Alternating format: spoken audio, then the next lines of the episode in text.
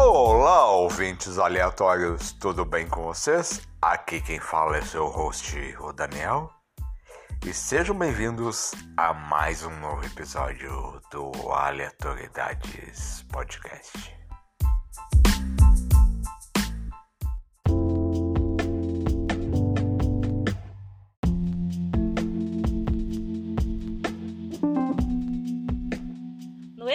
Episódio de hoje recebemos a Carol de São Paulo para falar sobre educação financeira.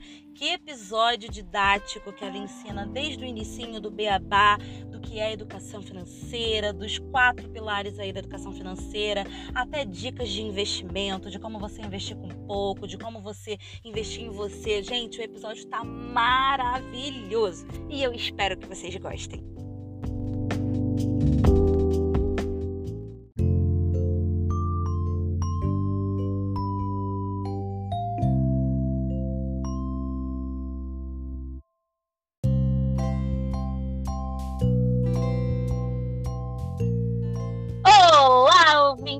Aleatórios. Bom dia, boa tarde, boa noite. Como é que vocês estão?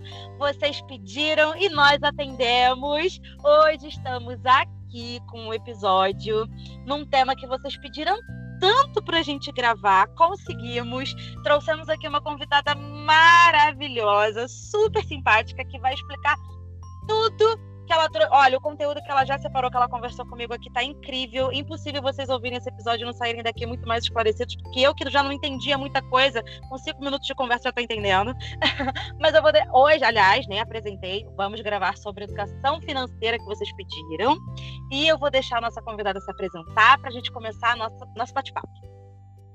Camila, maravilhosa, muito obrigada a você ao pessoal do Aleatoriamente, ao, aos ouvintes que pediram por esse tema que é muito importante, né? Ainda mais no momento que a gente está vivendo aí de uma pandemia, né? Uma crise econômica, uma crise mundial. E realmente é um tema assim que a gente precisa, necessita abordar. Exatamente, ainda mais nos dias de hoje, né? Que a galera está tendo que se reinventar. Pois é. Então eu vou me apresentar aqui um pouquinho. Bom, sou Carolina, é, caí nesse mundo da área, né, da área da, da financeira, assim, do mercado financeiro, meio que de paraquedas. Eu sou formada em publicidade e propaganda e produção de multimídia e fotografia. Aí você fala, mas Carol, que, que, né? E aí, onde que entra essa parte do mercado financeiro? É quando a gente, eu estava até comentando com a Camila antes aqui, quando a gente vê a necessidade né, da gente entender o que, que eu faço com o meu salário e agora, né, eu, como que eu gerencio, como que eu faço para poupar o meu dinheiro. Aí entra o interesse da gente entender melhor como é que a gente trabalha o nosso dinheiro. Então eu procurei né, estudar bastante sobre essa área, é, comecei a, a conhecer muitas pessoas, né, me envolver no mercado financeiro. Então hoje, resumindo, Hoje eu sou sócia de uma empresa que a gente trabalha com fundos de investimento, né, com as nossas operações em base em dólar e Bitcoin. E assim, para chegar na, na, nessa etapa, eu passei por muitas coisas, né? Quebrei a cabeça, quebrei a cara, perdi dinheiro e ganhei muito dinheiro, graças a Deus, por conta da educação financeira. Né? A gente às vezes tem aquela ânsia de investir, falar, ah, não, agora eu vou investir. Mas antes a gente precisa trabalhar a nossa mente, a gente precisa ter educação financeira. Porque, infelizmente, é, a gente não cresceu, a, ninguém ensinou a gente a gerenciar o nosso dinheiro. Muitas vezes a gente não sabe o valor que o dinheiro que a gente tem, que a gente recebe, é aquele valor que a gente acha que tem para nós. É meio relativo isso, né? Então, é, a gente sai do ensino fundamental e a gente já tem que é obrigado a escolher uma, uma profissão e, e ter, ganhar mesada e aquela coisa. Tem toda uma educação aí que não, não foi construída certo. Né? Inclusive a educação financeira ela é importante para todas as idades, viu, Camila? Não só para adulto. Principalmente a educação financeira vem desde criancinha. Eu, eu acredito, né? Porque se você enra, é, enraiza um, um, uma visão errada de dinheiro, é. com dinheiro desde novo, você, você solidifica aquilo e depois para você desconstruir aquilo quando tudo tá dando errado é muito mais difícil, né?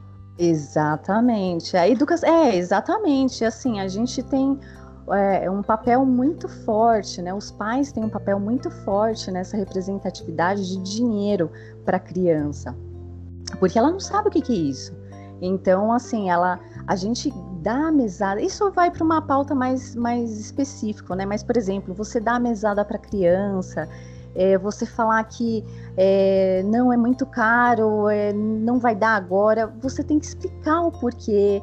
Você está dando a mesada, não é porque a, pessoa, a criança está se comportando bem, está tirando boas notas. Isso é uma obrigação da criança.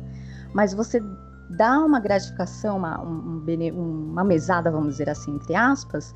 Mas por quê? Porque ela fez Exatamente, ela fez alguma, alguma atividade que ela merece aquilo, né? Ela é, é, é, fez algum serviço. Exato.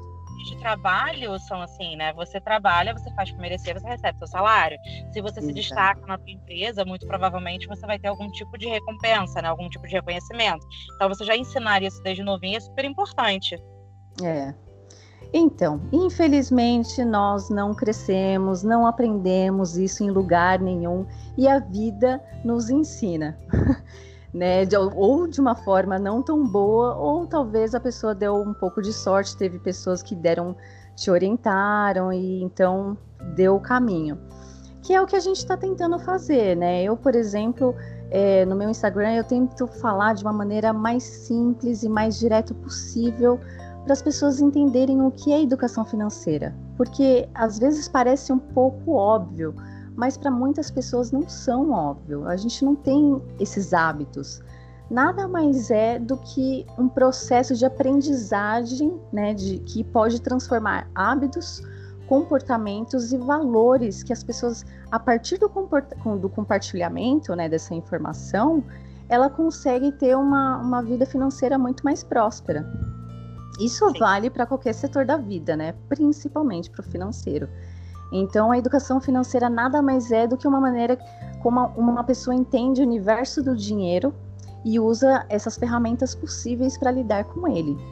Né? Então, a gente tem que perceber que isso vai além dos simples atos de economizar, pois diz respeito também à consciência, né? A, a, aos hábitos, ao pensamento da pessoa, a, ao respeito de oportunidades que nós temos durante a nossa vida e dos riscos que a gente envolve também, né? De, de, de gerenciar, de gastar, de poupar. Então, é, o que eu costumo falar, a gente tem a, a, educação financeira, ela consiste em quatro conceitos básicos, que é uhum. é ganhar o nosso dinheiro, né? Economizar, planejar e investir. É parece ser um pouco óbvio, mas nem sempre é algo que faz parte da nossa vida. Então, ao menos que as pessoas passam por dificuldades constantemente, o fato é que certamente as pessoas bem-sucedidas, né, elas sabem muito bem como isso funciona. Elas Sim. têm, elas extraem desse conceito desse feijão com arroz da melhor forma possível. Então, as pessoas que têm dificuldade em acumular é, é, ou melhor, as pessoas que dificilmente né, acumulam dívidas uhum. é, comprando o que está acima das suas possibilidades financeiras, porque elas têm esse controle. Né? Ela, a, a gente precisa entender que a gente tem que ter o controle daquilo que entra da nossa renda e dos nossos gastos. Muitas vezes a gente deixa os Me nossos gastos. Me corrija se eu estiver errada, Carol. O uhum. Vilão, o maior vilão disso, pelo menos aqui é no Brasil, porque eu já fiquei sabendo que em alguns países é diferente esse esquema, mas o maior vilão para que se você para que você gaste mais do que é, você ganhe, que a galera entra aí numa dívida às vezes de bola de neve, é cartão de crédito. É. É, o cartão, exatamente, o cartão de crédito a gente não pode ver como um vilão total, mas por conta dos nossos hábitos.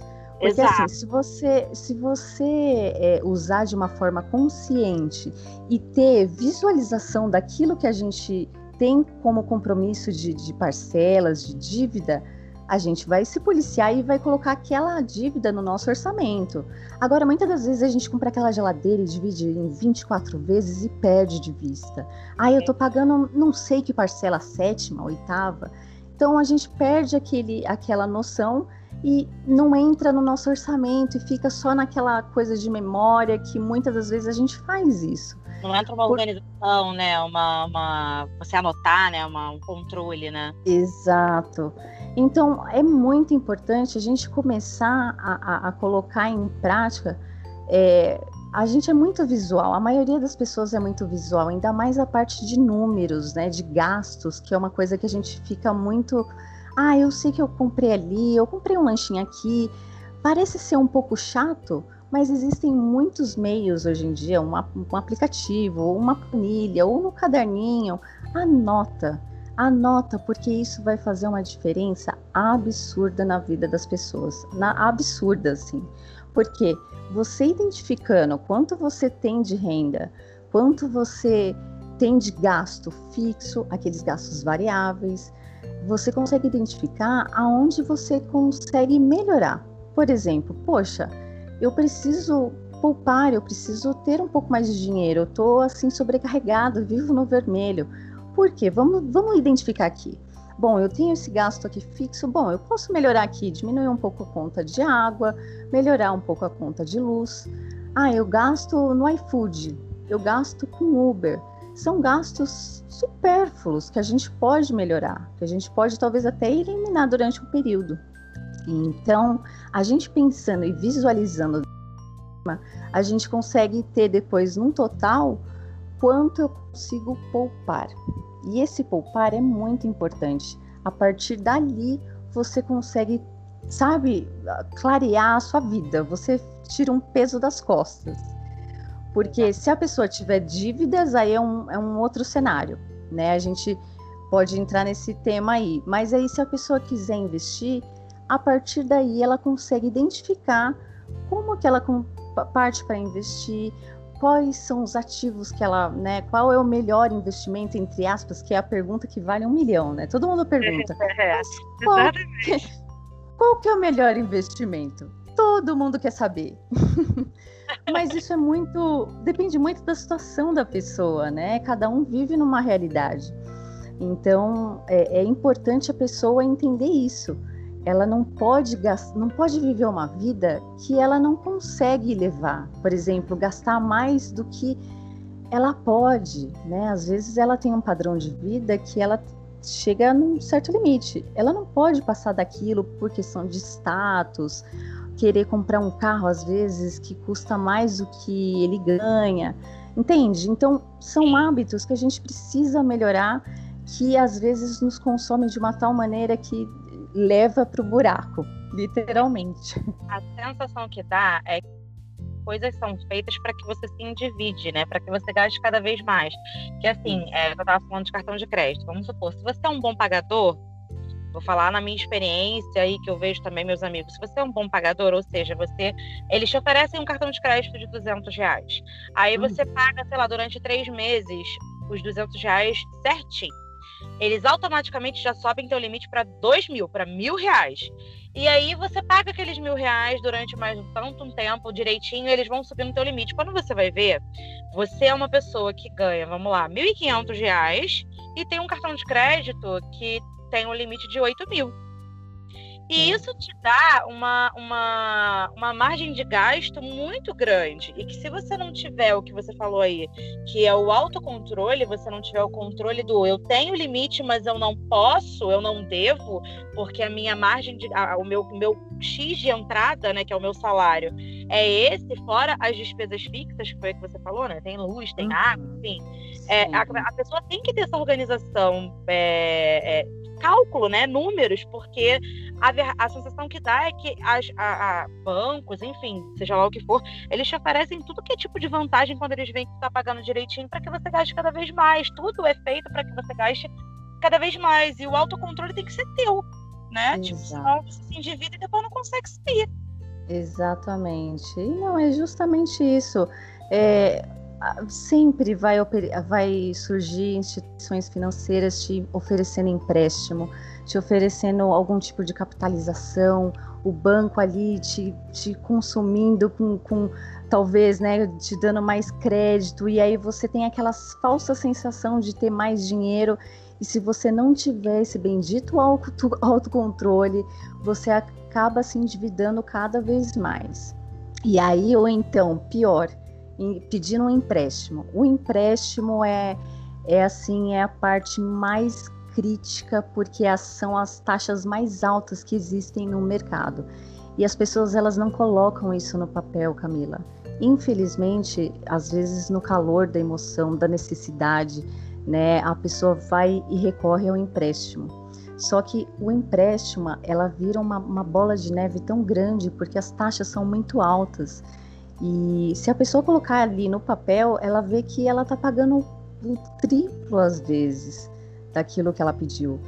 Então, assim, eu sempre falo, corra de empréstimos, porque é, é desumano, né? Com, aqui, com essas taxas é absurda.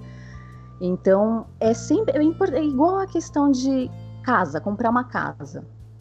Às vezes tem um casal, né, que tá ali construindo a sua vida, tá começando agora, e a gente sempre fala, né, ouve falar que quem casa quer casa, né, aquele ditado. Exato. Só que a gente tem, tem que tomar cuidado com esse conceito, por quê? Poxa, a gente é um casal, é um, às vezes é um casal novo, enfim, é um casal que está ali iniciando uma vida. E aí a gente tem que oferece aquela casa em financiamento de a perder de vista, 30, 40 anos. E fica comprometido 30, 40 anos naquela casa pagando aquela, aquele financiamento absurdo, com taxas também muitas vezes altas, né? E mas por que não alugar? Qual que é o, qual que é o, o bicho de sete cabeças no alugar? Às vezes você alugando, a parcela que você paga no aluguel, você, ao invés de você assumir uma dívida de 30 anos, você pode pegar esse valor, investir ou então espera, né? Espera para poder juntar uma certa quantidade num ativo, num investimento ou numa renda extra, talvez, que você consiga diminuir esse valor, porque claro, é importante ter uma casa, ter um lugar ali, né, que você fale, olha, é a minha casa, mas se programe para isso. Não entre de cabeça, né, num, numa dívida de 30 anos. E são, são coisas que a gente são é, é, conceitos estruturais que a gente cresce ouvindo, né? Que às vezes que carro é investimento, é um investimento, carro, casa, mas é um investimento passivo. É aquele investimento que você gasta e não vai te trazer retorno de dinheiro. O carro não vai te trazer dinheiro. Pelo contrário, você tem manutenção, você tem despesa, casa é a mesma coisa. Mas Exato. agora a gente tem que pensar naquele investimento em ativos, os investimentos ativos, aquele que você investe, mas tem uma rentabilidade. Exatamente. Então, né? Bom, aí, bom, se aí se a pessoa falando, né, daquela parte de, poxa, ok, já entendi esse conceito, né, de educação financeira, dinheiro, né, Camila, como a gente estava conversando, dinheiro é muito mais, é, é muito mais a mente, é muito mais emoção, é muito mais energia. Se a gente não tá bem, muitas, muitas pessoas às vezes descompensa, né, ali na comida, às vezes vai ali gastar vai, não sei, de alguma forma ela compensa aquilo. E muitas é, vezes. É um meme muito, muito recorrente, né? Que é, a galera fala assim, que eu vejo na internet, é, é ah, o meu grande erro é pensar que ah, eu trabalho, eu mereço, eu vou comprar. E aí depois eu fico todo enrolado, não tenho como pagar. É, é, é, é, tão comum que é, né? Tipo assim, ah, eu trabalho tanto, ah, eu vou me dar o luxo, eu vou comprar isso pra mim. E aí, tu, se, agora tu imagina, se todo mês você pensa desse jeito, te dá algo num valor considerável, né? aonde isso é. vai parar? É, é, exatamente. Esse pensamento é o mais comum, né? E as compras por impulso também. Às vezes a gente está ali, vai no shopping com um objetivo, mas você fala: hum, olha aquela sandália, olha aquele sapato que bonito. Ai, tá baratinho, né? Vou aproveitar. Esse, esse, esses tipos de compra que tá fora do, do planejado, do orçamento. E é, é... Opa! Voltou, tinha ficado mudo. Ah, é? Voltou? Voltou, então, voltou. Como eu estava falando, é, às vezes a gente se programa para ir no shopping, né, com um objetivo, e às vezes você passa numa loja, vê uma promoção de um sapato bonito e você fala, ai, olha, eu vou aproveitar aquela promoção, então vou comprar, né? Aí a pessoa compra, gasta aquele valor que não estava no orçamento e assim por diante, aquilo vai virando um buraquinho naquele orçamento que não estava previsto. E muitas das vezes as compras por impulso é, causam essa deficiência no orçamento e você fica com aquela sensação, poxa, eu gasto, eu tenho ganho tanto, eu não sei para onde que o meu dinheiro vai. Eu não vejo, não sobra dinheiro. Meu dinheiro, né, cai pelos dedos. Por quê? Porque às vezes ela tem esse costume de compras por impulso, tem gastos que ela não tem controle. Parece ser muito óbvio, óbvio mas é, são atitudes, são hábitos e comportamentos que a gente não presta atenção no nosso dia a dia. A gente está tão assim ansioso, a gente está né, tão preocupado com tantas coisas e às vezes a gente sente o prazer por aquilo ali, quer descarregar de alguma forma, mas não é ser mesquinho, pelo contrário, é ter inteligência. A gente tem que ter inteligência emocional e inteligência financeira. Para ter sucesso na vida, não tem segredo. Né? É só você ver, prestar atenção no comportamento, a diferença entre o comportamento de um rico, de um pobre e de uma classe média. Os ricos, eles sempre vão investir em conhecimento, na saúde e eles vão ter o planejamento financeiro à risca. Eles sabem quanto eles ganham, quanto eles gastam, tem outra coisa também que é importante. Poxa, eu tô ali não tá apertado. Como que eu faço para melhorar o meu ganho? Eu não fico ali, eu não posso ficar dependendo só de uma renda. Além dos investimentos, né? Porque assim, investir, uma coisa eu quero deixar claro, Camila, investir não deixa ninguém rico. O que deixa a pessoa rica é, é a mentalidade, é toda essa construção de educação financeira e o, o dinheiro que ela ganha, o dinheiro que ela produz, né, com o trabalho dela. E todo esse conjunto, é, e todo esse conjunto faz a construção da riqueza. Porque às vezes as pessoas acham, ah, eu vou investir e vou ficar rico, né? Vou parar Até eu, né? Eu vou deixar o dinheiro lá, né? Porque investimento é milagre. é, ter, claro, vai chegar um vai chegar uma certa etapa da sua vida, depois de muitos anos, né, de trabalho, de investimento, você vai ter a sua independência financeira. A gente corre a vida toda por conta disso, para ter a nossa independência financeira. O que é que é independência financeira? As, é, é, talvez seja um pouco relativo, mas geralmente é. Eu não, não preciso mais trabalhar, né? Se eu quiser trabalhar, eu trabalho de casa, eu faço o que eu gosto, o meu hobby, enfim, eu quero viajar, eu quero, sabe, ter liberdade, né? Essa liberdade financeira. E, e para isso a gente tem toda essa construção. A gente não pode ficar mais agora dependendo, né? Ficar pensando em aposentadoria, de governo. Tá, tá bem difícil para seguir nesse caminho. Então, o importante é a gente pensar na nossa aposentadoria. Como? Construindo a nossa riqueza, construindo a nossa independência financeira. Que são essas etapas né? Aí falando, por exemplo, sobre dívidas, às vezes as, a gente está vivendo num momento bem, né, dessa pandemia, e muitas das vezes as pessoas perderam o emprego, né, e se enrolaram em dívidas. E aí eu queria aproveitar, Camila, deixar umas etapas, uns processos que para que ajuda as pessoas a sair das, das, dívidas rapidamente, mas tem que seguir e entender e colocar isso na cabecinha. A primeira é que a gente precisa entender que é, é, é preciso fazer sacrifícios. Né? É mais um passo mental do que físico, né? Do que aquela coisa de ter dinheiro. Porque é melhor a gente sacrificar um conforto agora no presente para se beneficiar no futuro. Então vamos fazer aquele esforcinho agora, porque eu sei que no futuro vai ser beleza, vai ser melhor. Né? Segunda, segunda etapa é levantar suas dívidas. É fazer aquele feijãozinho com arroz que a gente estava falando antes da educação financeira, né? Planilhar todo e, e ter essa visão mais ampla. Por quê? A gente entendendo o tamanho e a proporção que essa dívida pode tomar, né, se a gente não quitar ela, a gente entende o impacto que ela pode causar. Né? Existe aquela frase conhecida, né? Conheça o inimigo como a si mesmo, porque aí você vai vai ter uma noção da onde você está pisando e entendendo isso, você conseguindo pensar nessa trajetória, você consegue pensar numa solução, certo? Uma terceira etapa, que é a, também sempre linka com, a, com essa parte de, da visão mais ampla do nosso, das nossas finanças. É a planilha de finanças. Não tem como correr dessa planilha. É, coloca todos os seus gastos, mas assim, todos.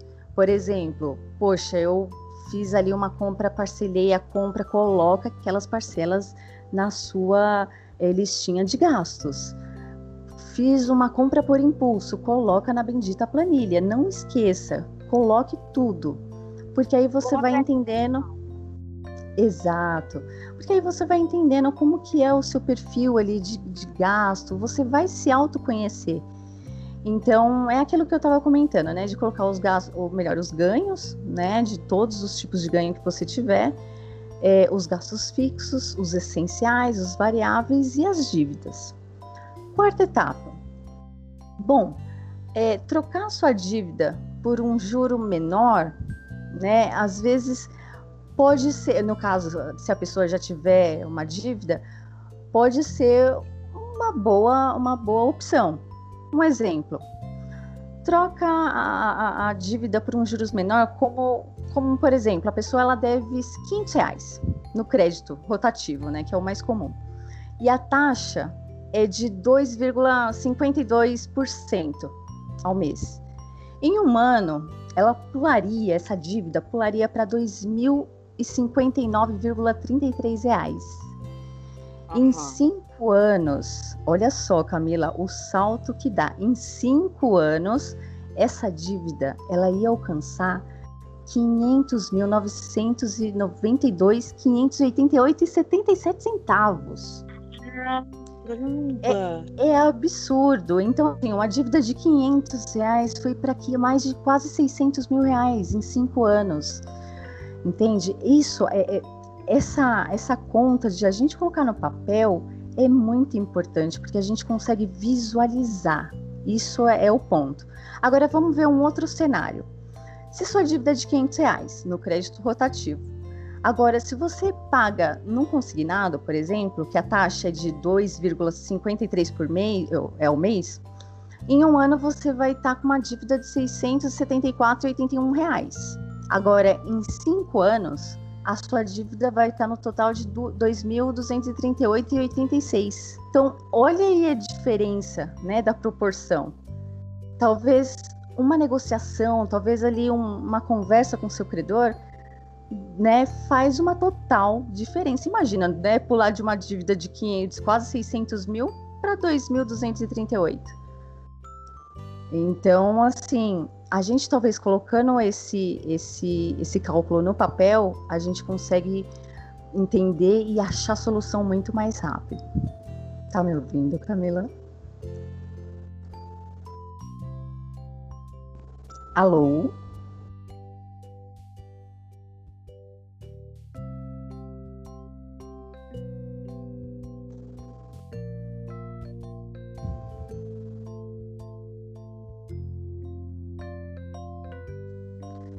Oi, Carol. Oi, tava mutado.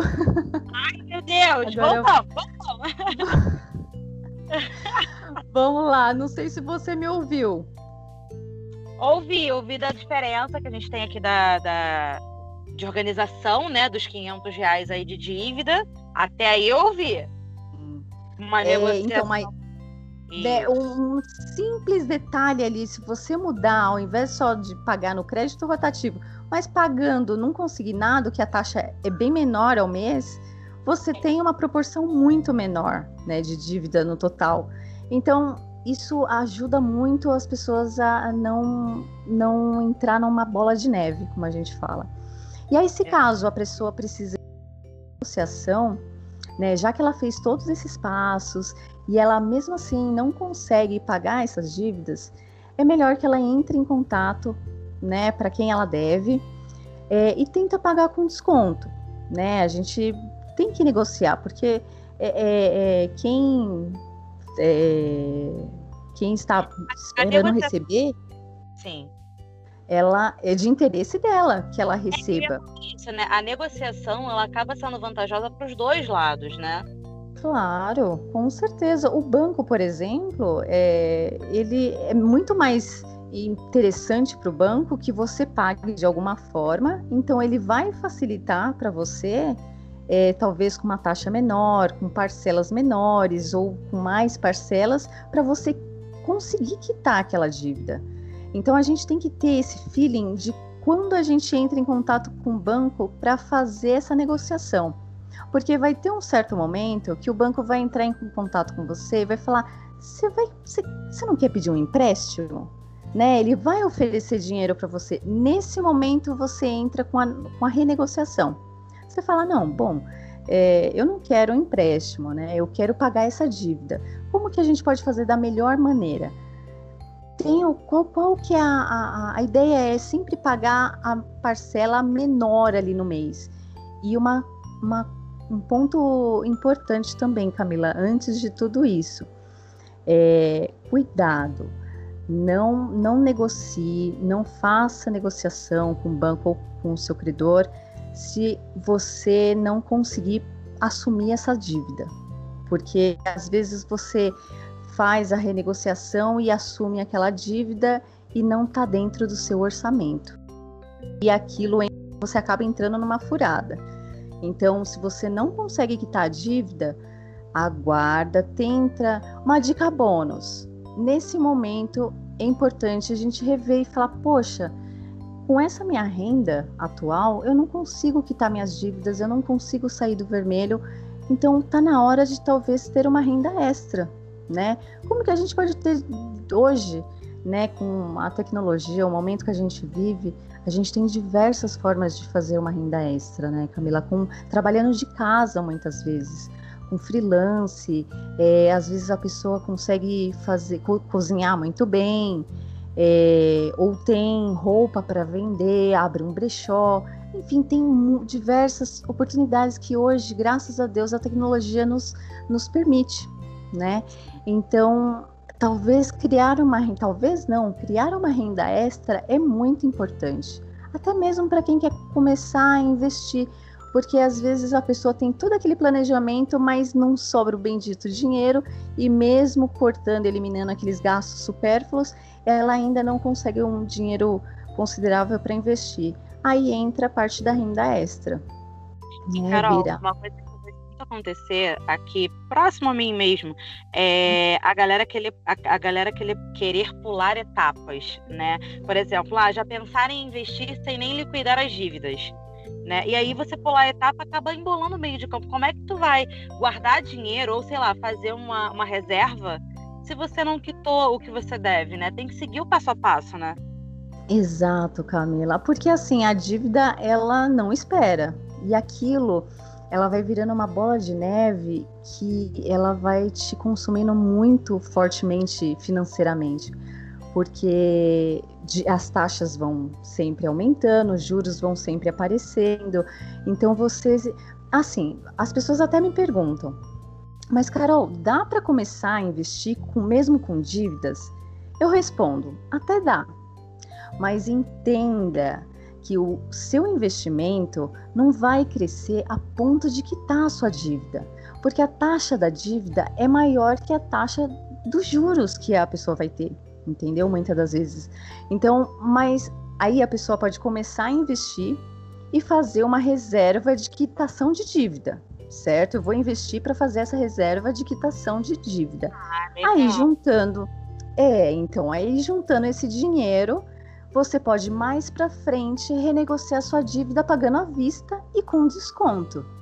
Essa é uma maneira também para quem quer investir mesmo com dívida.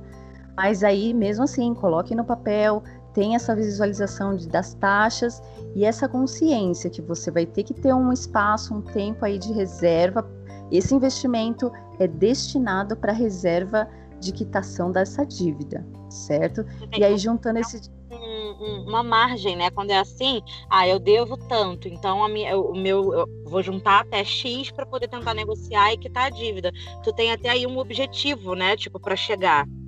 Isso. E é uma outra, um ponto que também não dá para deixar de falar. Quando a pessoa vai investir, Camila, é a primeira coisa que ela tem que entender, além de ter todo esse planejamento, essa educação, essa visualização de tudo, desse controle da das finanças, ela tem que ter um objetivo para o seu investimento. Não adianta eu ficar investindo e falar, ah, não sei, não tem objetivo, né? Tá lá, deixa eu, deixa ir lá investindo, deixa. Não, não faz sentido. Primeiro a gente tem que ter um objetivo para investir. Por quê? A gente entendendo ali um objetivo, por exemplo, ah, eu quero investir porque eu quero viajar para Disney. Ah, eu quero investir porque eu quero comprar minha casa. Eu quero fazer uma viagem. Não sei, tem um objetivo. Dentro, entendendo esse objetivo, você consegue entender por quanto tempo eu posso deixar aquele dinheiro parado rendendo, né, no caso, é, quanto eu vou precisar no total para eu conseguir é, é, atingir meu objetivo, né, concluir o meu objetivo. E aí, identificando isso, você consegue entender quais são as opções de investimento que se enquadram no meu perfil, certo? Que aí a gente fala do perfil de investidor, que é entender, poxa, a pessoa ela tem um, um perfil ali mais arrojado, mais conservador, né? E ela está disposta a, a, a, colocar o seu dinheiro um pouco mais em risco e ter uma rentabilidade alta.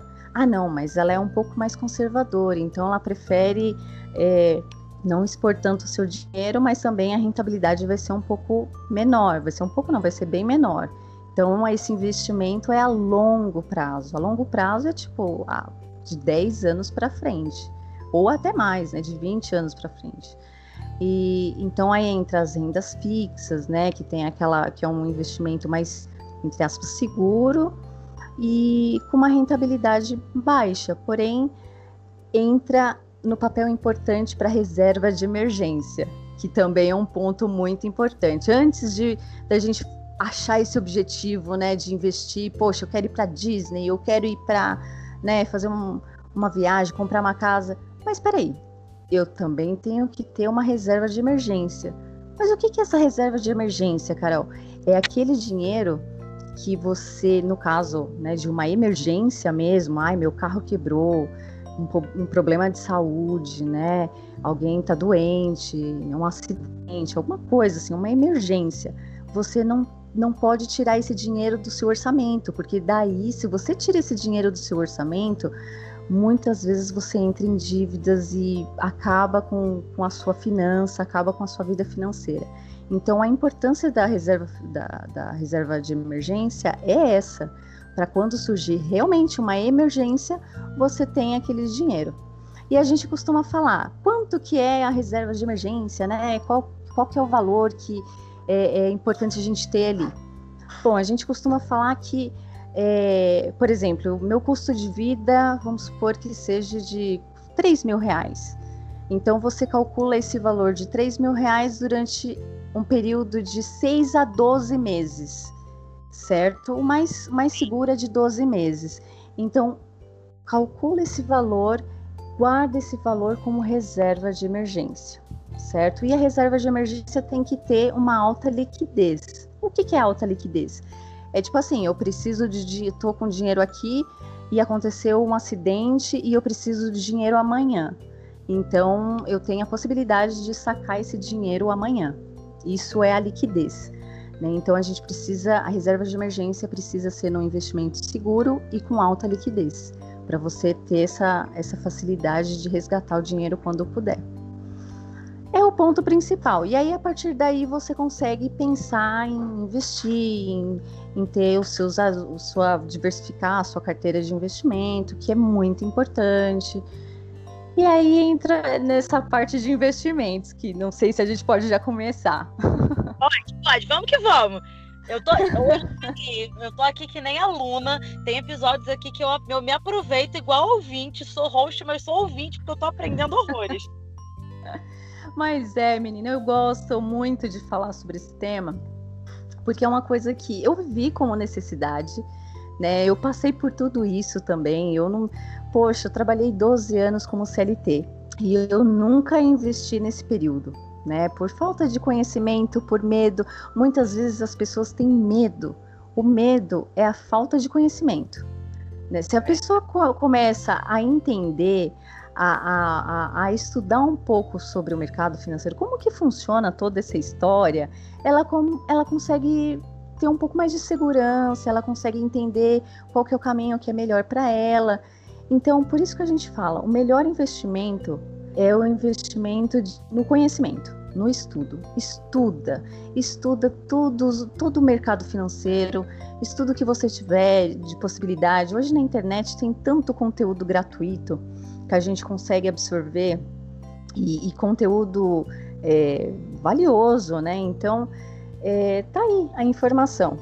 Então a gente estuda, entenda quais são, como que funciona o mercado financeiro, entenda quais são os, os tipos de investimentos que existem no mercado de renda fixa, renda variável, e entender qual que é o seu perfil, né? O que, que você está disposto, quanto você está disposto a aportar por, por mês, você tem que ter disciplina, sabe, Camila? A gente tem que. Dinheiro é, é energia, é emoção disciplina e foco. Não adianta a gente não, não, não ter esse conjunto, porque se a gente não tiver a disciplina de sempre investir, de sempre ter aquele dinheirinho destinado para o investimento, ou para as nossas contas, ou para quitar nossa dívida, isso vira um, sai do nosso controle.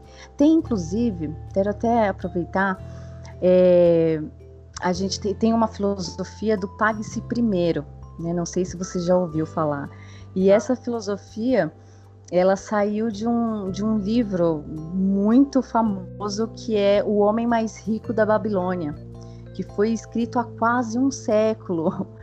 E essa mensagem ainda é válida até hoje, apesar de tudo né, que o mundo já mudou. No entanto, que a Bolsa Americana, Nasdaq, inclusive classificou esse modelo né, de, do pague-se pague-se primeiro como, como apresentado no livro, como a melhor forma comprovada número um de economizar dinheiro. E aí você me pergunta, mas pois é, olha só que interessante. Aí você me pergunta, mas o que é esse pague-se primeiro? É simplesmente você destinar, a gente fala né, desse número, é destinar 10% da sua renda antes de tudo, por exemplo, antes de você pagar suas contas, antes de você quitar dívidas, antes de qualquer coisa, você recebeu o seu dinheirinho, seu salário, tira 10% do, do, do, do, do seu ganho e guarda e pague-se primeiro. Esse é o pague-se primeiro, é você separar essa renda. Ah, eu não consigo tirar os 10%. Ok, veja o proporcional que você consegue, mas o certo é os 10%. Às vezes, Camila, a gente fala, nossa, mas é muito estranho, é muito errado isso, porque a gente não tem costume. É, é meio dificultoso no começo, mas vai.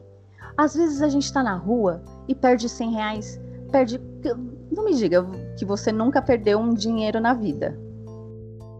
Comprando Sim. alguma coisa, ou perdeu dinheiro, sei lá, não acha os, é os 10 reais que estavam na carteira. É...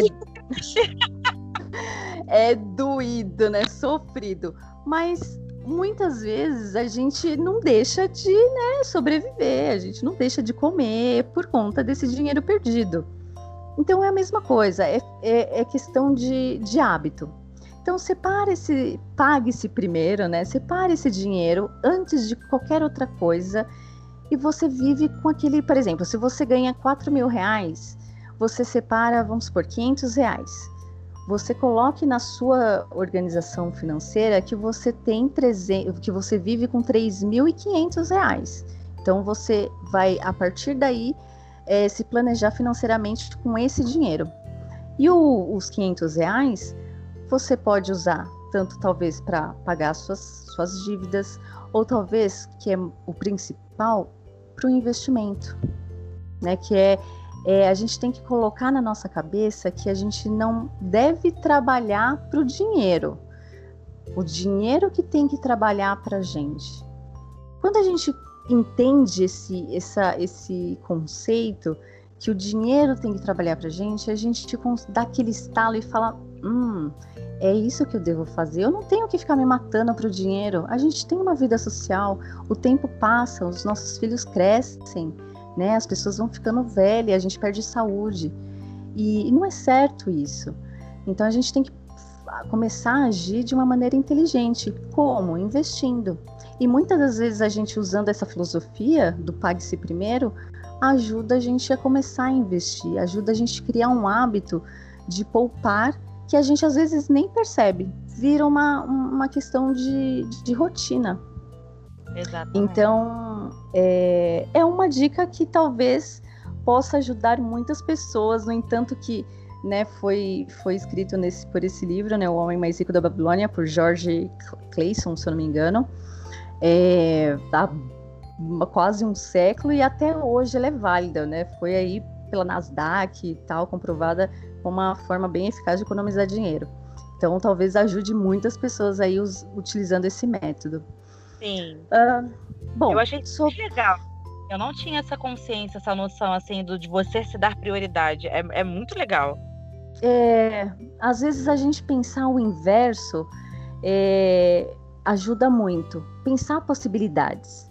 Né? Nós, no, quando a gente está num momento de, de de crise, de, né, de, de sufoco, alguma coisa precisa mudar, a gente está naquela naquele momento de estresse muito grande, surge os insights, né, muitas das vezes.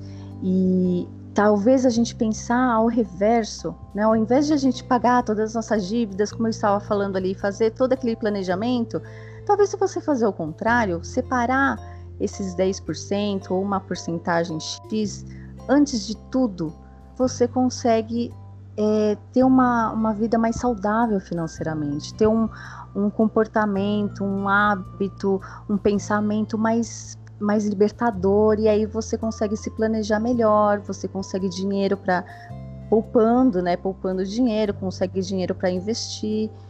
Tudo é questão de hábito e disciplina, né? Não dá para falar, ah, tentar se enganar, se enganar aí no meio da história, porque quem vai sofrer é a pessoa, não tem como. Exatamente. Eu acho que tudo é você também se recondicionar, né, Carol? Foi o que eu falei, a gente vive aí bombardeado de. de... É, é um sistema totalmente é, é, formado para você ser o mais consumista possível, né?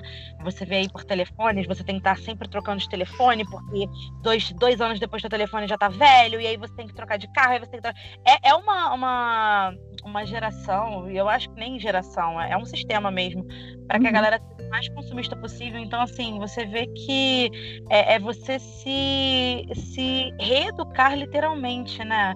É você. E não adianta, você não vai mudar o sistema, você não vai mudar como as coisas são.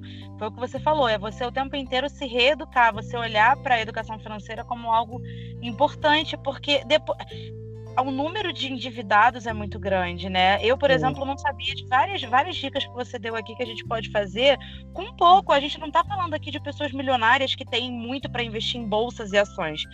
Isso existe também, é eu acho que é uma, é uma parte também da educação financeira. A gente está falando aqui da galera que trabalha, que ganha aquele menos ali, né? Mas que pode gerenciar esse menos para que um dia vire mais. É tudo questão de organização e de você se recondicionar, né? Exato, você falou um ponto bem importante, que às vezes as pessoas acham que falar em investir, investimento é só para rico, é só para quem tem dinheiro, quem tem muito dinheiro na conta. E não. Gente, não é. Investimento é para todos, inclusive não tem idade. Você pode ter uma uma criança, uma criança, né, um adolescente, começar a investir com um legal, né, com uma pessoa legal junto, assinando por ela, respondendo por ela mas é muito importante, que nem, a, que nem a questão da educação financeira, isso faz parte do investimento. Então, quanto antes a gente. Investimento é sempre. A gente tem que pensar assim: investimento não é para daqui um mês, ah, não, é para ontem. Investimento é para ontem e é para todos. Não importa se você ganha um salário mínimo, é, mil reais, três mil, quatro, não importa você tendo o planejamento financeiro, a educação financeira, você tendo essa visão ampla de tudo isso, você seguindo os passo a passo, sabe? Talvez o pague-se primeiro, você consegue juntar uma quantia na, de acordo com sua realidade. Isso é muito importante. E como você e... falou, por exemplo, pode falar. Não, e o que eu, tava, que eu tava pensando aqui, né, que a gente não tá falando aí de um valor muito alto, por exemplo, do Pax primeiro, é de você pegar uhum. essa parte aí, você separar, a gente não tá falando de nada, nada absurdo. Às vezes é um gasto bobo que tu tem, tipo, ah, tu tá entediada, tu vai no mercado, tu vai lá gasta com bobeira para comer em meia hora, e às vezes é aquela parte que você poderia juntar né, para poder para fazer aquele pague-se primeiro. Então, é tudo questão de você recondicionar mesmo a sua mente, você botar, traçar metas e organizar. É muito incrível isso, né? É, é isso mesmo. É, que, é, a questão toda é, o trabalhar a nossa mente primeiro. Se a gente não conseguir trabalhar o nosso emocional, a nossa autodisciplina, a, o nosso foco, ter realmente é, colocar prioridades, que eu acho que é principal. Poxa, eu eu quero ali, né? Eu gosto de, de comprar minhas besteirinhas, eu gosto de comprar aquele sapato, aquela roupa da moda, mas, poxa, e a sua prioridade? Não é comprar uma casa? Então vamos colocar prioridade realmente em primeiro lugar? Né? Às vezes é aquela, aquela, aquele desejo de comprar uma roupa da moda, um sapato que você já tem 300 milhões de sapato, deixa ele para um momento que você tem né, condições para aquilo. Mas priorize a sua meta, não fuja dela. Se a gente não tiver esse foco, a gente sempre vai né, saindo pela tangente e não vai, vai postergando o nosso objetivo. Então é, é muito importante a gente ter essa disciplina, né? Porque é como você falou, a gente vive num mundo capitalista e, e o mundo vai jogando, as, né, vai jogando as pessoas de um lado para o outro por aí não porque as pessoas são, sejam opressoras, mas porque a, o indivíduo não tem um autocontrole ou disciplina. Né? Então, assim, se a gente tiver essa consciência, a gente consegue mudar a nossa vida de, de assim, de, do zero para 100% ou até mais. E vou te falar, é pensar, pensar na educação financeira também, que nem a gente fala com saúde, é, saúde financeira, né? Pensar aí na, na mesma vertente de saúde. É, para quem não, para quem está endividado, para quem está lidando com a dívida, pegar as dicas, principalmente da organização, para sair dessa fase e iniciar a próxima fase, né? Que foi o que você falou, que tem etapas, né? E você não pular isso. Então, é, organizar para sair dessa fase, para você entrar na fase aí de juntar, de fazer é, reserva, investir. Mas, para quem não está nessa fase endividada, pensar nisso como saúde, pensar nisso do prevenir para não remediar. Né? Se você toma devidas medidas, se você toma devidos cuidados, se você segue o passo a passo, por exemplo, que você está falando aqui, você não entra na dívida, você está remediando aquilo, pelo contrário, você está investindo num, em dias melhores. Né? Então, assim, prevenir para não remediar, pensar, ah, mas eu não estou endividada, eu não preciso pensar assim, eu não preciso tomar esse cuidado, né? Precisa, uhum. precisa para lá na frente você não acabar entrando numa dívida, né? Enfim. Com certeza, igual a reserva de emergência, é muito importante, é uma etapa também do investimento. Não adianta você começar a investir com o objetivo de viajar para Disney se você não, não tem uma reserva de emergência, porque se caso imprevistos acontecem, né? Infelizmente, infelizmente acontece muitas coisas na nossa vida, ainda mais no momento que a gente está vivendo. Então, se eu não tiver essa reserva de emergência, é, se algo acontecer, pode fazer um, um rombo no, no, nosso orçamento, na nossa finança, que vai quebrar nossa, nossas pernas, né? Dizendo assim. Então, a importância da reserva de emergência é muito grande. E aí, a partir daí, pensa-se num investimento para outros objetivos, né? Crescer o patrimônio, enfim. Aí tem várias formas. Como a gente estava falando, por exemplo, a pessoa não precisa ser rica para poder começar a investir. Tem ações. O que, que é ação? Né, lá na bolsa de valores é você ter é, é, é, você ter uma sociedade, uma porcentagem de, de direito daquela empresa. Por exemplo, é, poxa, eu vou comprar ações da Coca-Cola. É como se você fosse dono daquela porcentagem né, é, proporcional que, que você comprou em ações no seu nome, certo? Funciona dessa forma. Então, é muito. E assim, tem ações que você pode comprar com 20 reais, com 2 reais. Tem ações que você compra com 2 reais, Camila. É, não, não tem desculpa. Só que assim, precisa muito estudo. Não é, adianta. Isso, né? Porque parece fácil, simples e mágico, mas tem seus riscos, né? Tem seus riscos, porque ações na, em bolsa, né, de valores, ações, é, fundos imobiliários, tem vários tipos. São, a gente é, é considerado em renda variável. Renda variável é aquela que você tem um risco, né, que o seu dinheiro vai ficar um pouco mais exposto no mercado e você tem ali uma rentabilidade. Só que você corre um risco, você pode perder o seu dinheiro se você não tiver uma, um, uma organização, todo um estudo, um gerenciamento de risco. Então é muito importante, por isso que a gente fala, é muito importante a pessoa estudar, ter conhecimento no que está fazendo, para não perder dinheiro, porque é o que a gente menos quer, né? O que a gente não quer, na verdade, é perder dinheiro investindo.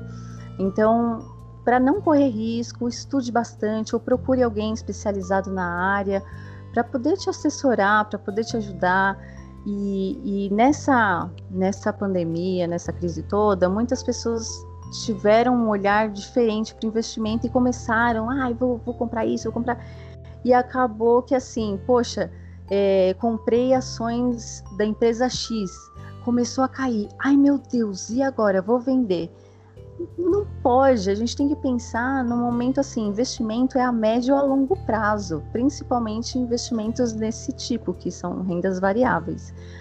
É, porque a gente ninguém é um trader, né? Aquele trader, que, o que, que é o trader? É aquele que compra e vende, fica de olho no mercado, né? Fica fazendo o day trade que a gente chama, compra e vende de olho na, naqueles gráficos muito doidos do mercado da bolsa de valores. E essas pessoas são altamente capacitadas para isso. Agora, a gente que tem aquele, né, o pessoal que tem um conhecimento mais ali, não tão a, a fundo nesse, nesse né? cenário, é. é, tem que fazer um investimento ali bem com o pé no chão, de médio a longo prazo. Não é porque caiu a ação que você vai logo vender. Calma, calma, você tem que estudar o, o porquê que, que, que aconteceu tem os indicadores para isso, né? Você analisa quanto a empresa está ganhando, quanto. Enfim, tem várias coisas que você tem que analisar para comprar uma ação, por exemplo. Existe, é, aí tem... Existe, por exemplo, alguma dica de algum setor assim que você acha que, claro, apesar de ter sempre que estudar, é, você acha que seja assim o, o sempre o mais seguro, pelo menos no geral, sempre o mais seguro? Olha, é, tem. Tem assim, não que é os mais seguros, porque a gente nunca pode garantir nada no mercado de, de, de, de investimento, né? Mas, por exemplo, é, o mercado, o setor financeiro, e é o preferido para investir, né, em tempos de pandemia agora, é, são a parte de mineração, a parte de saúde e os utilities, né, que a gente fala, que reúne aqueles papéis de segmentos de energia e saneamento básico. Então, esses estão sendo assim os mais é, os mais seguros entre aspas, não, não falo seguro, mas assim os mais preferidos nesse momento que a gente está vivendo. Mas assim, o certo é, é fora aqui, primeiro lugar que eu não falei é o financeiro, que são os bancos banco sempre vai ganhar e sempre vai estar tá em cima. Então a área financeira é o top. Mas aí entra na parte de mineração, saúde, né, os utilities que são energia, saneamento, saneamento, estatais, também é muito bem cotado. A parte de tecnologia também, só que a tecnologia, ao meu ponto pessoal, tem que observar bem, porque tecnologia sempre está em mudança, né? Por mais que seja é, muito rentável e tudo mais, sempre está em ascensão, mas a gente tem que investir em empresas certas, então tem que observar bem, estudar bem. Tem, aí vai, vai indo por, por, por, não por etapas, mas por ali, ordem, né? Aí tem o agronegócio, bebidas, enfim. Mas assim, nunca é seguro, não posso falar que são seguros, mas. É, né? Mas existe aí uns que você indica que possivelmente são. Isso, os preferidos agora nesse momento que a gente está vivendo. E, Carol, por exemplo, você investe numa ação, você, você investiu, né? Que nem você falou. Como se dá esse retorno financeiro? Ele é imediato, ele é mensal? Como é? Isso varia, né? Tem, tem, é, tem os dividendos, né? Tem dividendos que se pagam trimestralmente. Isso depende muito do, do que você está comprando. Tem os fundos imobiliários. Fundo imobiliário é como se você tivesse é, alugando uma casa, né? Um, um shopping, por exemplo. Aí tem fundos imobiliários de galpões, de shoppings, é, de casas. Então é como se você estivesse alugando aquele, aquele, aquele espaço, né? Que são, na verdade, vários. E, e aí você recebe o seu aluguel. Né? Então você tem ali todo um. Mas isso tem que ser estudado porque varia muito de empresa para empresa. Ah, tá. Então é muito legal, eu gosto bastante falando sobre ações assim, a bolsa, eu gosto bastante de fundo imobiliário porque você recebe aquele, aquele valor, vamos dizer, né, sempre ali, né? Aquela a, quando você recebe o aluguel. Então é muito, muito interessante, bom de se analisar. Um outro ativo também que é no qual eu trabalho é, é o Bitcoin, né? Uma moeda que Vou te falar, é uma, não sei se você conhece, Camila, sobre Bitcoin, como funciona. Sei não, conheço sobre o que se trata, mas até falei que eu queria que você gravasse sobre isso um pouquinho, porque é, eu vejo você comentando e falei, cara, parece bem legal. É, pois é, o Bitcoin ela é uma criptomoeda, né? Ela é um dinheiro virtual. E, e essa moeda, ela contasse uma prévia, né? Ela foi criada em 2008, né, com a gente chama de Walt Paper, é, que é um documento ali falando como que funciona o sistema monetário peer-to-peer, -peer, né, pessoa para pessoa ali, e que é onde um personagem chamado Satoshi Nakamoto dava o início dessa, dessa criação dessa moeda de, né, mundial, que é o Bitcoin. O Satoshi Nakamoto surge várias lendas e várias várias teorias, né, que é uma pessoa ou que é um grupo de pessoas, enfim. Eu creio muito que seja um grupo gigante de pessoas muito inteligentes que, criaram esse sistema aí do, do, sistema de criptomoedas que é o Bitcoin, que é uma da, né, um tipo. O Bitcoin ela é uma, uma moeda virtual né, uma criptomoeda mais conhecida e uma das mais valorizadas no mercado. Para você ter noção, é, o, o, retorno do Bitcoin este ano foi de 170, 163% de rentabilidade, de, de, de subida no gráfico. É, mais do que o ouro. O ouro esse ano ele teve 72%. E o, S, e o, S, o SCP, né, o SP500, que é a, as 500 empresas mais cotadas de todo o mundo, é, subiu 75%, ou seja, 103% só o Bitcoin, né, subiu só o Bitcoin. Então, assim, é, o Bitcoin, as criptomoedas no geral, são moedas que elas vão ali, como que elas funcionam? É por oferta e demanda. Então tem uma certa volatilidade ali no mercado. Mas o Bitcoin ela vem crescendo tanto, tanto, Camila, porque ela vem é, ainda mais na a pandemia, na verdade, acelerou esse processo, né? Grandes investidores, é, empresas muito grandes, governos, países, elas estão usando o Bitcoin como uma reserva de valor seguro. E porque é porque assim é uma moeda que é, você se usa, você é segura primeiramente, porque ela usa um sistema de blockchain. E aí é aquilo que eu estava te explicando, é um, um pouco um assunto mais complexo, mas se você quiser, a gente pode pautar esse num outro dia.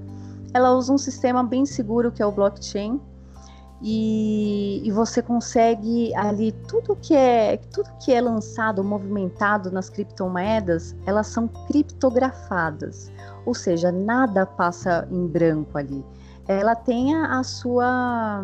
É, você não consegue identificar tal, mas assim, né, as pessoas, mas você consegue é, ter o um endereço e consegue rastrear tudo aqui, a, toda aquela movimentação. Então, porque vai ficar tudo armazenado nesse sistema que chama blockchain.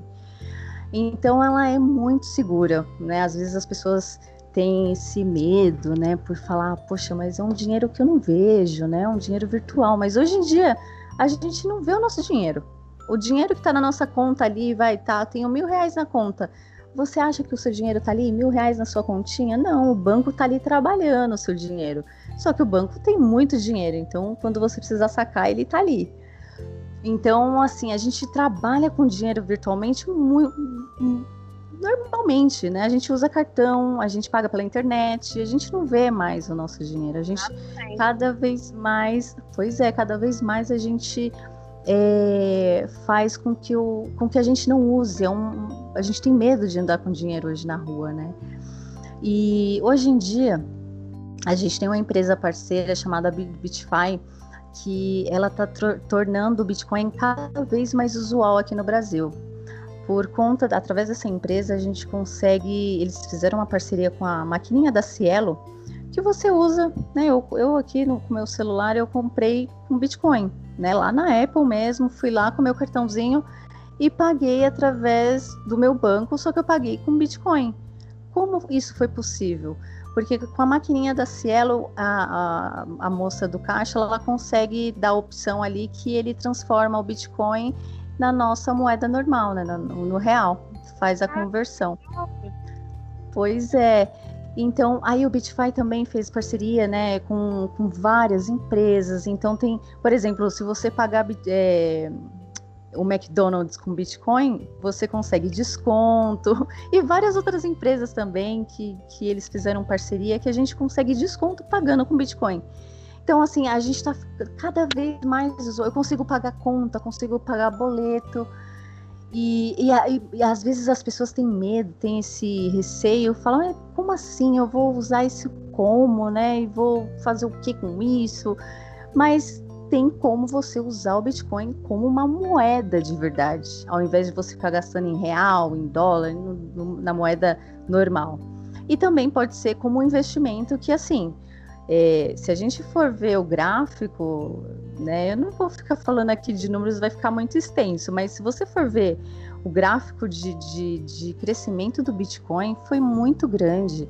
É, o Bitcoin ele nasceu em 2008, em 2008 né? Ele começou a, a, primeira transação ali foi em 2009, que aí eles fizeram o, o, o, o tal né do Satoshi Nakamoto fez aí uma compra de de. Não, na verdade foi um outro personagem, foi o Laszlo. Laszlo, eu não me lembro, não me recordo o sobrenome dele. Comprou duas pizzas por 10 mil Bitcoin. Hoje, Camila, para você ter noção, deixa eu procurar aqui quanto que tá valendo o Bitcoin hoje. Hoje o Bitcoin em real tá valendo 97.094 reais. Oh! Então imagina, o cara pagou uma pizza com 10 mil Bitcoin. Eu acho que foi a pizza mais cara do mundo. Essa é uma história muito curiosa do Bitcoin.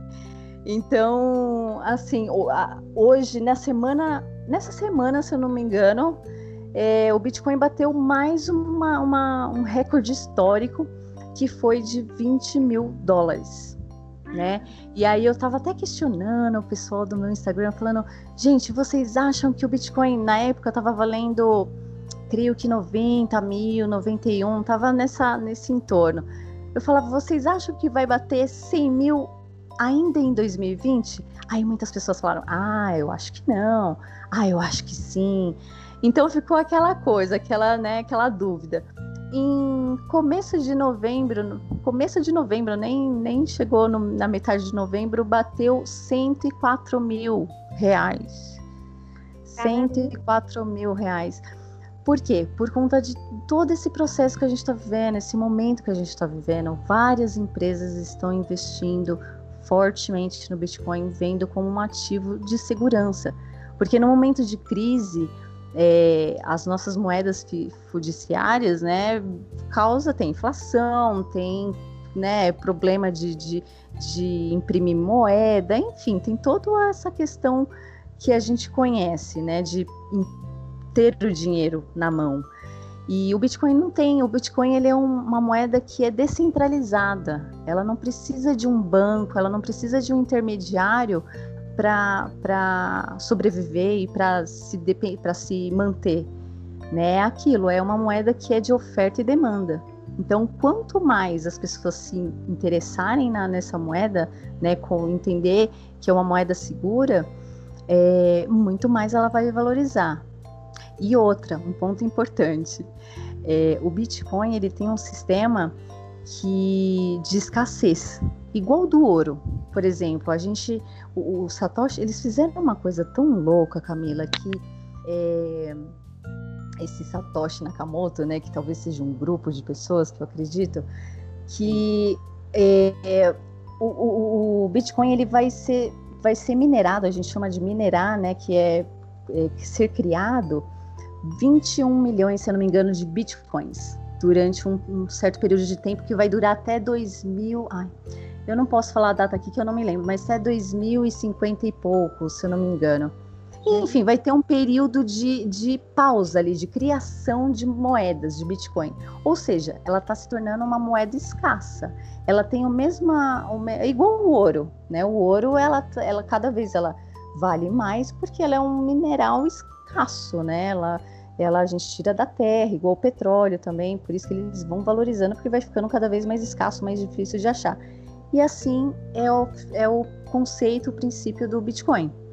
Então, a cada cinco anos é distribuído um bloco, uma quantidade de, de, de Bitcoin no mercado e vai sendo minerado. Então, mas assim, a cada quatro anos vai sendo diminuído esse valor, né, essa quantidade distribuída. Então, ela vai se tornando uma moeda escassa que também ela vai fazendo com que o que sempre fica escasso sempre vai valorizando mais. Exato. Então, é, então é, então ela vai partindo desse princípio e é, é aquilo que eu te falei. Eu acredito muito no Bitcoin. Eu me eu, inclusive eu até achei engraçado, né? O Thiago Negro postou esses dias, se eu não me engano, ontem no Instagram. Ele postou e é um personagem muito importante no mercado financeiro, né? Ele, o cara entende muito do mercado, trabalha há muitos anos nessa área ele postou assim, que eu achei o máximo. Ele falou assim: o meu melhor acerto, o meu melhor, maior acerto no, nos investimentos foi ter comprado Bitcoin em 2014. Mas o meu pior momento no, no, no investimento foi ter vendido Bitcoin em 2014. Aí eu até falei, meu Deus do céu, acho que todo mundo né, que mexeu com Bitcoin pensa assim, ou porque não comprou, ou porque comprou muito pouco e vendeu, ou porque comprou, comprou um pouquinho e deixou lá e deu, né, não deu mais, mais importância. Mas assim, a gente sempre quer falar, poxa, já tá valendo 100 mil reais, né? Começou valendo um dólar. Imagina você pagar um dólar no Bitcoin. Exatamente. Pois é, então é, a gente tem que começar a prestar atenção como um ativo muito importante. E, e assim, a pessoa que quer começar a investir em Bitcoin, ela dependendo da corretora, ela consegue comprar Bitcoin com 50 reais. Né? Então não precisa ter muito dinheiro para começar a investir em Bitcoin. E, e tem outras formas também. E pouquinho, né? Tu vai aumentando. É, com certeza. Essa é a ideia, né? Você ter a disciplina ali, sempre manter a, o foco, fazendo aportes, isso para todos os investimentos. Né? E tem outras maneiras também, por exemplo, eu sou sócia de um fundo de investimento e as nossas operações é em dólar e em Bitcoin. Por quê? Porque dólar é uma moeda mais segura, né? Mais segura que eu falo, menos volátil. Sim. E, e, e, a criptomoeda que é uma moeda que e, a, e, o Bitcoin que é uma criptomoeda maravilhosa que está sempre subindo ah, para a lua, como a gente fala, então, quanto mais tempo, mais, mais passado o tempo, mais valorizada ela vai estar.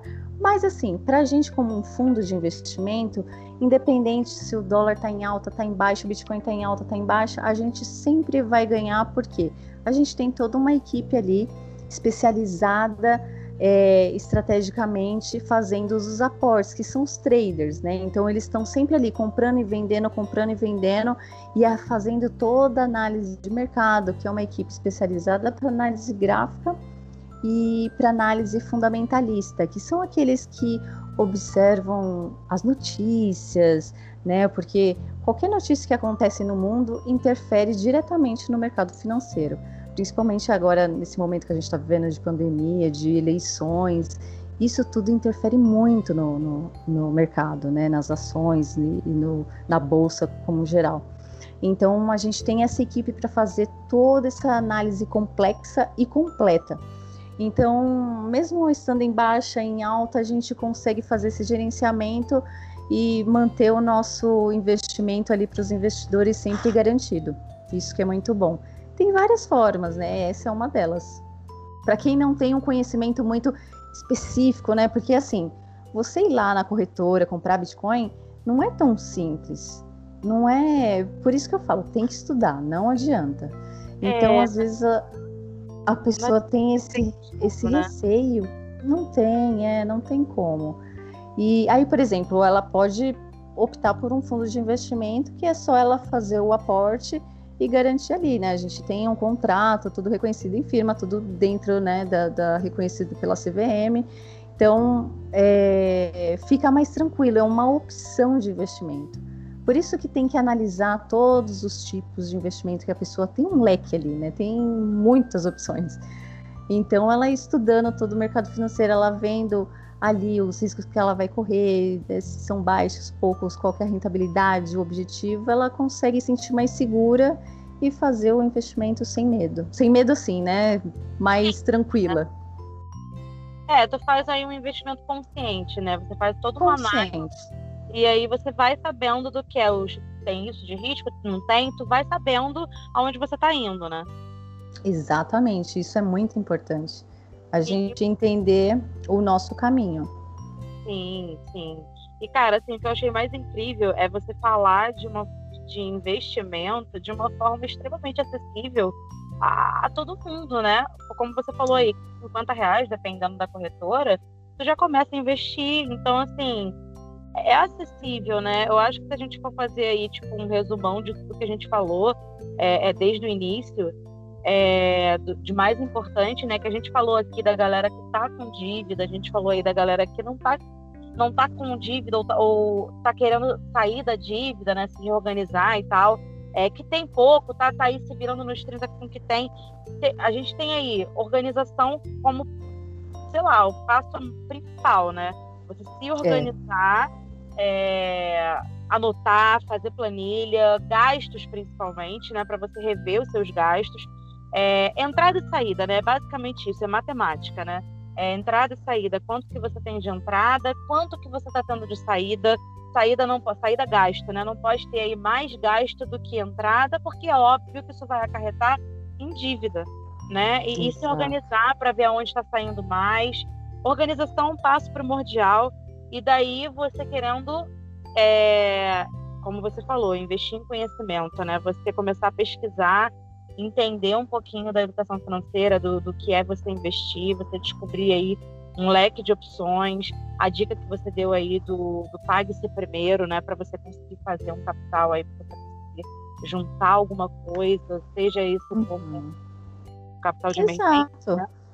Não tem assim, não tem uma, uma é receita palpável. mágica. É palpável, não é impossível. E não é impossível, exatamente. Às vezes a gente cria todo um conceito, uma imagem muito de, ai, é difícil, é árduo, mas pode ser que no começo seja complicado, seja árduo, mas depois isso vai se tornar um hábito comum, né? Isso tem que se tornar um hábito comum, é tipo porque alimentar. Tu tá lá Exato. com sorvete todo dia, tu acostuma. Os primeiros dias da reeducação alimentar, tu quer comer até o reboco da parede. falta, tu tá ali. Mas depois de, sei lá, acho que duas semanas tu já se acostumou com, aquele, com aquela nova rotina de alimentação, tu já nem sente mais falta das besteiras que tu comia. É a mesma Exato. coisa. Os primeiros dias aí que tu vai ter que se reeducar com seus gastos, com seus hábitos, vai ser difícil, porque tu estava acostumada com X de realidade, agora tu tem Y. Mas vale a Exato. pena, né? É um investimento em você. Exatamente, não, para o seu sucesso. Imagina você, a partir de você você pode mudar toda uma geração. Já imaginou é isso, Camila? E ampliar, o teu, ampliar teu pensamento. Eu acho assim, muita gente pensa assim, tá? Eu falo isso por amigos. Ah, mas eu ganho pouco. Tipo, me condicionei a isso, né? Ah, cara, Isso. por exemplo, na minha área, eu sou professora. Ah, eu nunca vou ficar rica como professora. Ah, a professora ganha mal. Mas daí tu entende, né, que tu pode trabalhar o seu dinheiro. Se você investir em organização e conhecimento, você, enquanto professora, tu pode investir. Tu não vai ficar rica sendo professora somente com seu salário de professor, mas você vai fazer aí uma reserva, mas você vai investir o seu salário de professor de outras formas e talvez aí tu consiga ampliar teu salário, né, melhorar tua vida é ampliar teu, teu, ter uma ambição saudável, né? E você ampliar teu, teu, teu, pensamento, não se limitar ao, ah, mas eu só ganho mil reais, ah, mas eu só ganho mil e quinhentos por mês, então, tipo assim, sou pobre, não, não vou sair disso. Não, dá para sair. Exato. Não, é exatamente, não, e um ponto curioso que a gente vê por aí e às vezes passa batido. Um exemplo bem, bem popular esse pessoal que ganha na loteria ou participa do Big Brother, por exemplo, né? Ganha milhões de reais. Se você vê, é, né? Ganha pá. E aí, aí se você vê o, o, o pessoal que ganhou e, e, e vê o histórico deles, muitos deles estão falidos, quebraram assim muito rápido. Por quê? Porque não tiveram uma educação financeira. Não adianta. Se você você pode ter um milhão na mão, se você não tiver esse é, toda Aquele essa mudança. Aquele filme Até que a Sorte Nos Separe fala de uma forma bem caricata sobre isso. Ele é. tenta 2 e 3, né? Ele, ele enriquece de forma milagrosa três vezes, se eu não me engano. Se não são três, são dois. Duas ou três Foi. vezes. E, e, ele perde tudo que ele ganha nos três filmes. Né? Um então, assim, exemplo maravilhoso, é verdade. É maravilhoso. São, acho que são três, três é, filmes. Que, então. nossa, é muito bom. Exatamente isso. Porque eles não têm educação financeira, não têm essa, essa consciência. Então, se a pessoa, a pessoa pode ganhar um milhão de reais. Se ela não tiver educação financeira, ela quebra. Mas se a pessoa tem uma renda de mil reais, Camila, se ela tem essa, essa consciência, essa educação financeira, ela multiplica esse dinheiro e pode ganhar muito mais que um milhão de reais. É ter disciplina, foco e, e consistência. É isso. A galera, eu, foi, foi a analogia que eu fiz aqui. Se tu tem foco aí para tua dieta, para você programar aí para reeducação alimentar, para ficar fortinho, para ficar sarado, tu tem também para educação financeira. Funciona do mesmo jeito. Funciona. é. Funciona. É só a gente trabalhar na sua mente. É bem isso. Carol, eu quero te agradecer muito, muito, muito, muito. Porque, como eu falei no início, eu não tinha dúvidas e assim foi. É, uhum. Mais didático impossível esse episódio. Eu que não que entendi o assunto, já terminei aqui super entendida, já querendo pesquisar como eu posso investir meu dinheiro. E é bem Maravilha. isso. muito obrigada, foi maravilhoso, foi muito, Adorei. muito e vou deixar esses minutinhos finais aqui para você deixar um beijo para a galera, um recadinho final para a gente se despedir. Legal. Nossa, eu também adorei. Foi um papo super. Eu falei bastante, né? Eu acho que eu falei mais do que você. Mas assim, eu sinto necessidade, eu quero muito, sabe? Eu acho que um dos meus propósitos é ajudar as pessoas e porque eu passei por isso, né? Já passei por esse momento também de ter dívidas, de não investir, de ficar no negativo. Então, eu quero que as pessoas tenham esse conhecimento e comecem a mudar o nosso o comportamento como um todo, porque ninguém vai ensinar isso para você, né? Ninguém vai pegar sua mãozinha e falar, olha, é assim, assim, assado. Então, é, essa é a minha missão. Fiquei assim aliviada de falar com vocês. Foi uma honra. Muito bom falar com vocês o convite. Eu espero que vocês tenham gostado. Se vocês quiserem saber um pouco mais, acompanhar meu trabalho, eu tenho um Instagram, né, que é o Carol Invest. Podem me seguir. É... Podem me seguir lá. Fiquem à vontade de comentar, perguntar e tô, tô aberta a, a tudo, a dúvidas. E tamo junto. Essa é a ideia o Instagram da, da Carol vai ficar na descrição do vídeo. É só vocês clicarem lá que vocês já vão pro, pro Instagram do vídeo, não, do episódio. É, é só você clicar lá que já vai direto pro Instagram dela. E assim, dica mesmo, de verdade, até de quem não entende muito, não entendia, porque já estou entendendo bem mais. É, acompanhe o canal dela porque tem muita dica. E assim, é o que eu falo: não adianta você falar difícil, não adianta você usar termos técnicos, não adianta você passar o conteúdo de uma forma que a galera não vai conseguir acompanhar. O dela, o conteúdo dela é muito bacana, porque ela fala de uma forma simples e todo mundo consegue entender. É muito bacana, super indico, de verdade mesmo. Não é porque ela é convidada, não, porque foi assim que eu encontrei ela, pelo conteúdo dela. Eu achei fantástico. Estou super feliz que ela gravou aqui com a gente. Carol. Ah, eu fico muito feliz. Ai, muito, muito, muito. Gente, de verdade, super grata. O episódio ficou uma delícia. Meus amores, meus ouvintes, nossos ouvintes, obrigada por ter ficado até aqui, acompanhando aí esse episódio maravilhoso. Espero que vocês tenham gostado, porque foi incrível. Um beijo para todo mundo e tchau, tchau!